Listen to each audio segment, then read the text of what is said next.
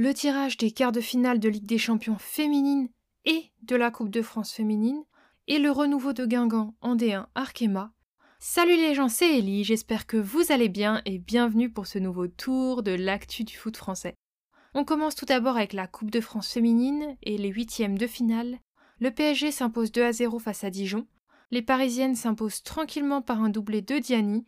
D'abord un penalty obtenu elle-même et transformé et ensuite sur un lob sur la gardienne pour le second but. C'est une victoire logique parisienne. L'OL s'impose aussi 2 à 0 face au MHSC, avec un but de Marozone puis un but de Cascarino.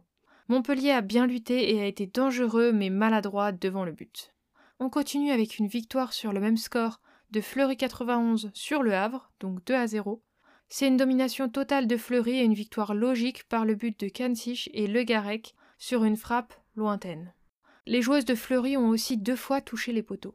Et enfin, Reims gagne aussi 2 à 0 mais face à Soyo et s'impose sans forcer par les buts de Bussy et Corboz. On avait aussi un duel de D2, Evian qui éclate Lens 5 à 0. C'est une démonstration d'Evian.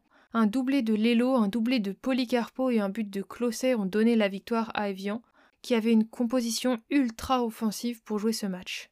Et de l'autre côté, Lens a perdu Shepherd sur un rouge, mais le score était déjà fait. Nantes colle aussi une claque mais à Cannes, 6 buts à 1.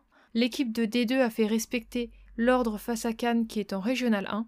Penaud, Mbege Le Large ont marqué pour Nantes avant le but de Douassi pour Cannes.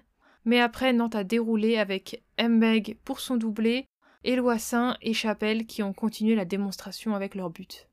Bordeaux fait aussi sa loi 3-0 face à Metz. Un doublé de Gomez et un but de Dufour ont donné la victoire aux Bordelaises. C'est logique et ça respecte la différence entre Metz qui est en D2 et Bordeaux en D1. Mais Metz a bien lutté et a bien tenu face aux Bordelaises. Et on finit avec la victoire galère de l'OM qui passe au tir au but face à Guingamp. Alors que Guingamp est en D1 et était favorite face à l'OM en D2, ce sont les Marseillaises qui ont ouvert le score et fait le break par Clark et Quanon. Guingamp a ensuite égalisé en seconde période par Nitaba et Jezekel. L'OM s'impose ensuite 6 buts à 5 au tir au but c'était donc une bonne défense et un excellent réalisme de l'OM qui a réussi à gratter la victoire.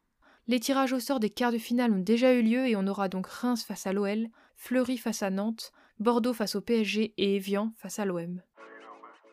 Et on continue avec la D1 Arkema la 14e journée. Tout d'abord à domicile, Guingamp reprend sa marche en avant face à Reims avec une victoire 2 à 0. Reims a dominé et a eu beaucoup d'occasions, mais les Rémoises ont buté sur la gardienne de Guingamp et elles n'ont aussi pas assez cadré. Corboz côté Reims a aussi manqué un penalty. Et à la fin du match, à la 85e, et en moins de 5 minutes, Traoré marque un doublé pour Guingamp, dont un sur corner. C'est dommage pour Reims qui avait le match en main. On continue avec la victoire à domicile du PSG face à l'OL 3 à 1 contre le Havre. Martens ouvre le score pour le PSG et Ali Najim égalise pour le Havre. Diani va redonner l'avantage sur penalty au Paris Saint-Germain et Fazer va conclure le match sur un but sur un contre assassin en fin de match. Et en restant à Paris, le Paris FC reste en troisième place avec sa victoire 2 à 0 face à Dijon. Bourdieu ouvre le score sur une passe décisive de Tinet et Tinet fait le break juste après. Globalement, il y a eu deux situations litigieuses avec un ballon pour chaque équipe qui semblait avoir franchi la ligne de but, mais aucun de ces deux buts n'a été signalé par l'arbitre. Le Paris FC s'impose quand même logiquement. On continue avec les victoires à l'extérieur. Montpellier s'impose 2 à 0 face à Bordeaux. Le MHSC a dominé et a contrôlé les débats. Boureille ouvre la marque et Skorvankova fait le break après la pause. Les Bordelaises ont eu quelques occasions mais ont été très maladroites devant le but. Fleury 91 reste au contact du podium en gagnant 4 à 0 face à Soyo. Kamsich ouvre la marque, Conan fait le break 3 minutes après. Ensuite, il y a une situation litigieuse de pénalty pour Soyo, mais juste après, Swabi et Kwasi vont y aller de leur but pour garantir la victoire à Fleury 91. Il faut remarquer le doublé de passes décisives de Daffer dans le match. Et on finit avec le leader, l'OL, qui gagne 5 à 0 face à Rodez. Cascarino ouvre le score, Wendy Renard fait le break sur penalty, Marozan va ensuite signer un doublé en 4 minutes, et Majri va conclure la démonstration sur penalty en fin de match. Les Lyonnaises ont archi dominé et auraient pu mettre beaucoup plus de buts. On finit donc sur cette journée avec 19 buts. Le leader c'est toujours l'OL avec 37 points, suivi du PSG avec 36 points et du Paris FC avec 27 points. Et les relayables sont Rodez dernier avec 5 points et Soyo avant-dernier avec 5 points aussi.